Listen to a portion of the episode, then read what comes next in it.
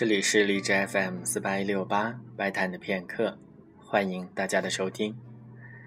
在今天的节目当中，将要为大家播放的是一出意大利歌剧的序曲部分，由罗西尼所写的《雀贼》序曲。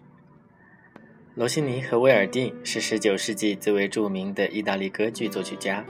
罗西尼写了《塞维利亚的理发师》以及《威廉特尔》，所以他可以称得上是最受欢迎的歌剧作曲家之一。